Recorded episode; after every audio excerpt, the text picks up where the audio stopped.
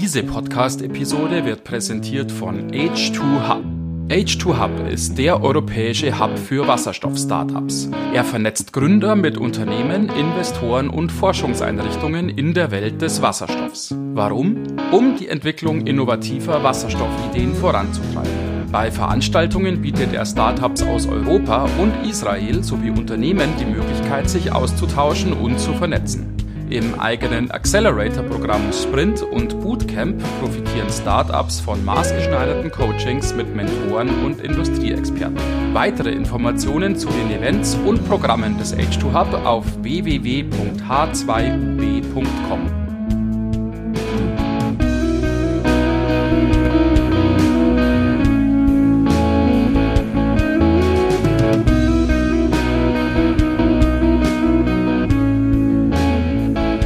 Herzlich willkommen an der Hydrogen Bar. Wir freuen uns, dass ihr auch in dieser Woche wieder eingeschaltet habt für eine neue Folge des Podcasts rund um die Themen Wasserstoff und Brennstoffzelle. Johannes ist auch wieder da und heute wieder eine Folge des H2 Hub, des H2 Hub Startup Specials. Hallo Johannes, freut mich, dass du es wieder geschafft hast. Hallo Martin, ja, freut mich auch, dass wir wieder hier sind und wir äh, gehen wieder auf Englisch.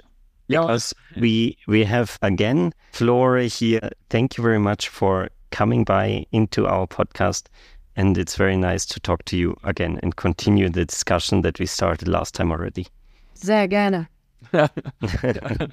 so this week, Johannes, you switched languages. we switched back. No, no. In the middle of a sentence, which is which is really yeah.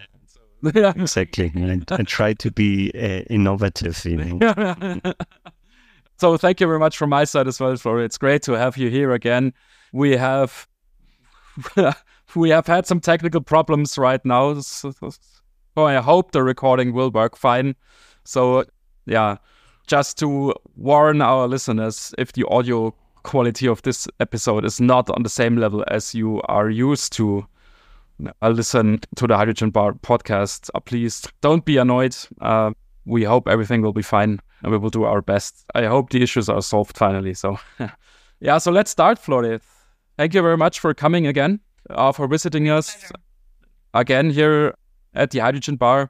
Last week we talked about your personal story, of course, and why you have founded Point Twelve and what was the idea and the vision uh, behind that.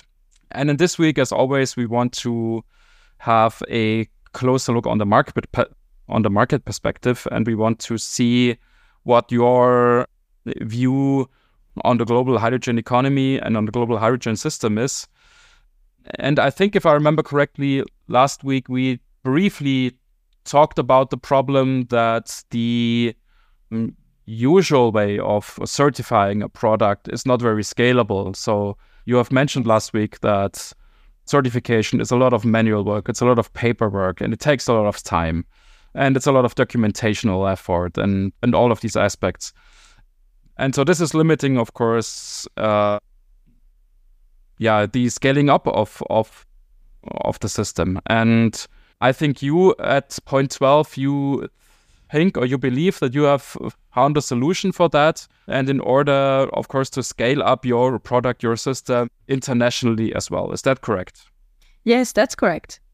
We have a global perspective at Point Twelve because we're really driven to solve real problems. And one real problem is that everybody seems to want, every region, every bigger partner seems to want to create their own certification standard, which is very problematic. I mean, you know, you count more than 12, uh, I think we counted between 12 and 15 at the moment of competing standards and schemes globally. That's that's really an issue, right? Hydrogen is set to become an internationally internationally traded commodity Mm. And for this, you need to have the infrastructure in place. And infrastructure is not only physical infrastructure, it's also a regulatory infrastructure mm-hmm. that enables this international trade. And I give you one example, but how do you do it, right? So there starts to be the first MOUs between Australian green hydrogen producers or African or Latin American green hydrogen producers that want to ship the commodity to be consumed in the EU so Australia has their own GO scheme. Egypt is creating their own guarantee of origin scheme. So, what is the value of this foreign GO scheme? It will take years until the EU can settle on a fixed list of accredited foreign schemes that are valid with the standards of the EU. Also, because the EU has the most ambitious, ambitious set of standards for certification of renewable fuels. So, interoperability of schemes is a major theme, and we're challenging ourselves from the start in the way we design from the start the technology so that we can enable interoperability. Don't want to go too much into technical detail, but a core component of our technology, which goes in this direction, is what we call the digital product passports. And this is basically our way of saying, hey, you know, you cannot build your production asset in a way that you make yourself completely dependent on the offtake from Europe or mm. Asia. So we are collecting as much operational data as might be required by any certification scheme worldwide, which is relevant for this one plant. Um, and this entire set of sustainability related data is contained in this digital product passport, which virtually travels with the commodity. And if you want, once the commodity comes at one point of time, one peculiar point in the life cycle or in the value chain, then there might be a need for a certain type of certificate. Then, you know, someone can take their certifier's glasses and say, hey, now, you know, this batch needs to be certified with REDcert or an ISCC yeah. or now you know this batch needs to go through the carbon border adjustment mechanism mm. so you put on the glasses you package only the data which is required for this purpose and you manage the back and forth uh-huh. but future proofing means enabling the interoperability so we need from the start to have a global perspective and we cannot think nationally or even regionally only it needs to be a global perspective do you think there will be some like merging together of these like regional schemes? The one one point in time, there will be one one scheme that is valid across the world. I mean, the moment everybody is talking about kind of this, yeah, on or nearshoring and and kind of the division between the east and and the west and and China and and US and kind of that basically the yeah, the multipolarity of the, the global world. I mean, this would basically say there there will be even more different schemes coming up, and it's even more challenging to align them. Do you have the same view? Yes. There? Mm. I mean, I share what I observe at the moment, looking at the market, and you know, it's very important for us to keep track of all these developments. There are more and more schemes, right? So uh, it would be desirable that one standard becomes global, but I think we're very far from that, and it's not even the trend at the moment. What I think will happen in the next years is that it will keep mushrooming, but each mushroom will be considered, will try to, cons- will start to consider other schemes. Mm. So EU schemes uh, will be EU itself and the EU Commission will start accrediting some international schemes and actually defining the equivalence between two types of certificates. Mm-hmm. So I think there will be more a set of rules that allow for exchanging, allowing for trade in the end of certificates and what does one certificate in one region need in the other region. Mm-hmm. But I I don't want to sound pessimistic, but I find it very very unlikely that one standard eventually dominates. Mm-hmm. Um, would you say that the reason for that is that the interests in different regions are so different? Because what I can imagine, of course, is that maybe here in Europe and especially here in Germany, of course, we always have the highest ambitions and we want the cleanest and the greenest hydrogen that we can ever receive. And so our intention or our rule set could be relatively high and relatively strict. And on the other hand, you have regions where hydrogen is produced normally. And for example, such a region could be in Africa, for example. And the intention of producers in Africa might be to have the rule set not as strict as in Europe as because they have to factor in aspects like transport and storage and so on. So, would you say that these rule sets that we see internationally are also very different from a technical point of view or or uh, from a political point of view, or is it really just yeah, how can you say a bureaucratic issue that every region wants to have their own rule set? Yes. So I think in the end, it's always a matter of diverging interests. And I don't think bureaucracy is there just because, you know, there needs to be bureaucracy. There are always interests behind. And as you say, I think some, you know, there are lots of pushes globally in favor of hydrogen. Some uh, some governments push it for job creation and economic economic growth. Some push it because they're very serious about net zero. Uh, some push it for energy security reasons. Europe is also looking at energy security. So, you know, there is always, you know, this trilemma of the energy transition, as, as we call it, right? So, affordability and energy security and, yeah, and sustainability. And I think, unfortunately, these globally, these interests are not at all aligned, which means that schemes are not designed with the same objectives. And I think this won't change. And that's also the beauty of the economy is that it's about diverging interests. But yeah, the intentions behind global pushes for hydrogen are diverging largely. Mm-hmm.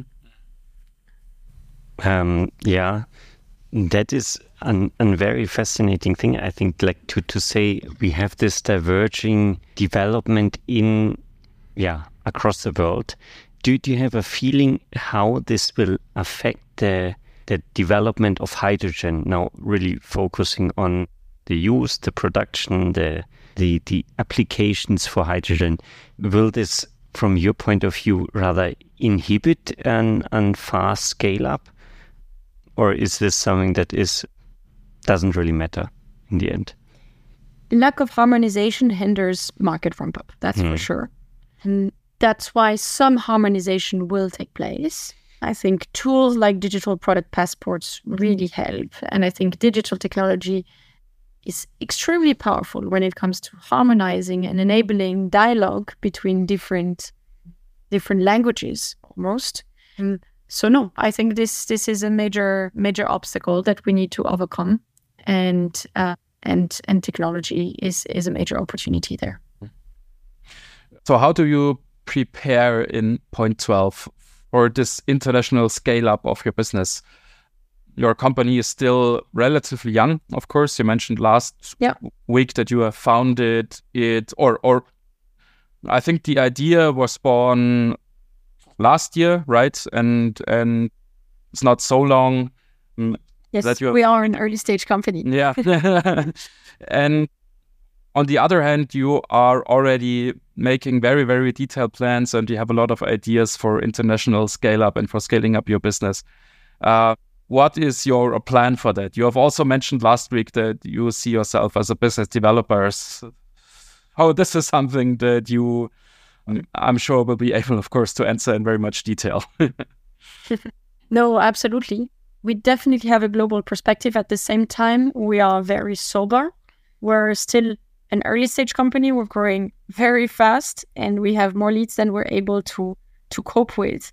So the key word for us is focus. And our way to focus is actually to yeah, to focus on the needs of our customers. Mm-hmm. I'll come back to that because it led us actually to create a a new product line. Mm, and geographically speaking, we focus rather on producers that uh, desire to export to the EU or to or domestic producers in EU for EU consumption. For the reason that I mentioned before, that EU rules and EU regulatory sandwich, if you want, is so intricate, so complex that most people need help to navigate this complexity. Mm about this new product line, what we discovered talking to customers is that, hey, yes, you know, once you're producing molecules, you definitely need help to streamline and spend resources smartly on getting your molecules certified as green. But actually, certification is such a business critical topic that it's a topic even before that a production plant is operational. And so we developed this, uh, we call it C-Twin. So it's it's a sort of digital twin in the engineering and design phase of a plant where we help the users, so developers of hydrogen or derivatives projects, to actually run the check, right? So mm. we ask them questions. So there are inputs based on the engineering layer. Okay, so where will the electricity come from? From the grid, from locally, from PPA? What is the electrolysis technology that you are using? What's your offtake plan? What are your commitments, etc.? And we screen the project for certification, and we basically uh, provide answers like, "Hey, you know, are you checking the box for all renewable energy directives, delegated acts, constraints?" So really educating and allowing before the asset is even live to also create trust and saying, yes, what will come out of this plant will be green with regard to this and that standard. Mm-hmm. And then going to the next level and saying, hey, you don't pass. You know, your carbon intensity is too high. We recommend that you design, you know, this part of the value chain slightly differently, or you procure, you know, X megawatt hours more of renewable mm. electricity per year, or you know you increase the size of your on-site solar etc so it's really designed as a coach for certification before the asset is even operational so long story short huge opportunity globally but we need to stay very truthful and close to the needs of our customers which means that we're actually helping them even before the assets and the production assets are operational mm-hmm. this brings me to to like a small tangent, as you said about the the customers and how they plan before the the production is getting online already. You probably have a lot of insight into how the the market is developing, how these plans are advancing. And what we often hear and also read in some studies is that basically it's a lot of paperwork or plans, but not so much is really going into realization or kind of that there is the bottleneck that um, kind of there's maybe people, companies waiting, seeing how the development is like, and not yet really committing. Um, and there's the question like, how do you see this? And then maybe further also, how how is it for you? Do you feel that there is a lot of also attention for your company and it's easy then to to get the funding because you are in the hydrogen area or is this hydrogen area like not important for getting funding and it's more about being the tech company um so first question yes most companies are struggling with reaching final investment decision mm. this is why we also developed this other product line of c-twin to help them create trust around it. One of the main reasons is that most companies had the feeling that the regulatory landscape is changing so fast that they were really afraid, you know, they build something big and then somehow it's a stranded asset. Yeah. Because it does not produce the right set of molecules. Now there is increasing clarity. A lot of things have been published. The mandates are increasingly clear also on the demand side for the industry, for the maritime industry, for the aviation industry. So I think the puzzles of the pieces, pieces of the puzzle, sorry, are coming together increasingly. Yeah. So I think now it's more a matter of doing it a first time, and we're really at this tipping point where you know it's it's getting real and volumes. Uh, will start to come online really in the next yeah three to five years is is when when the the slope of the curve is is really increasing. Mm. Uh, on your question about, you know, being a startup in this field, I think there's a general excitement around hydrogen because people think, okay, you know, there's this investors like to think about, you know, new frontiers and new product categories. And and hydrogen is definitely a hot topic. There was some disappointment. I think there was definitely a craze in valuations of listed companies for hydrogen in the past five years. That calmed down a bit now because people reckon that there are some delays and it takes a lot of investment to come to really the, the high scale. Uh, stage of the market. But there was a lot of excitement actually for what we're doing. Uh, I think for a set of reasons. One is that it's still a technology play, what we're doing, a, a software play. Mm. And I think this is something that investors understand better than, uh, you know, an electrolysis technology or yes. storage technology. Deep tech and hardware tech is definitely harder to finance with. Uh-huh. Um, and, you know, let's be honest, right? So we are RegTech, a sustainability tech, working on industrial decarbonization, which is which is a hot topic as well.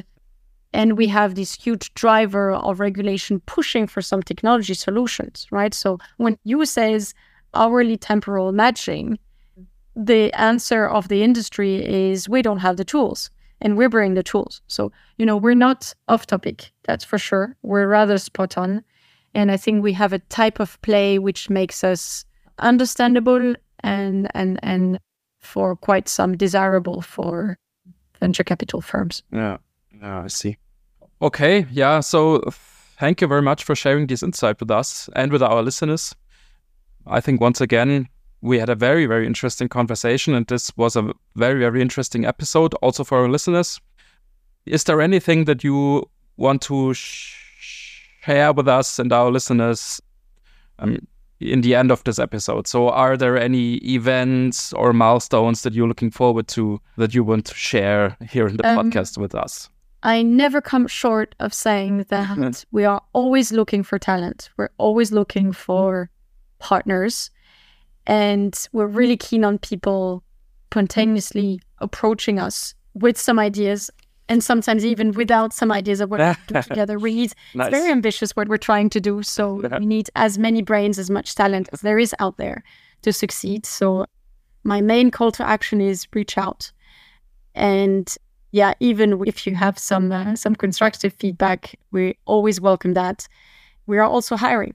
We are also hiring yeah, quite intensively out of Munich. So uh, if you think you might have an interesting profile, always reach out and don't look for the job desks. We're very, very open for talent. So I hope I get some touch points from that. Absolutely.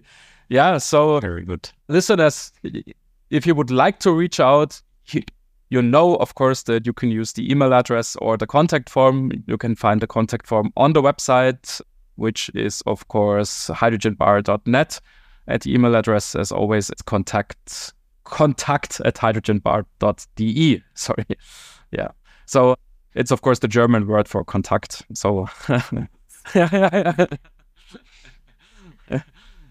I'm sure you will find out. yeah. Thank you very much, Martin and Johannes. It was a very pleasant discussion. Yeah, thank you very much, Flore. It was really interesting. Thank you for all the insights you shared. And yeah, I hope we then uh, have the chance to talk later again when yeah you can share even even deeper insights that you uh, created with your your software product now. with pleasure. Okay, so we'll have another few episodes of the H2 Hub Startup Special in a couple of weeks. So stay tuned for that. For this week, we would like to thank you for listening, of course, and we look forward to hearing you again next week. And of course, we are happy if you tune in for the next week's episode again. And since then, until then, have a nice week and we hear each other soon. Goodbye. Goodbye.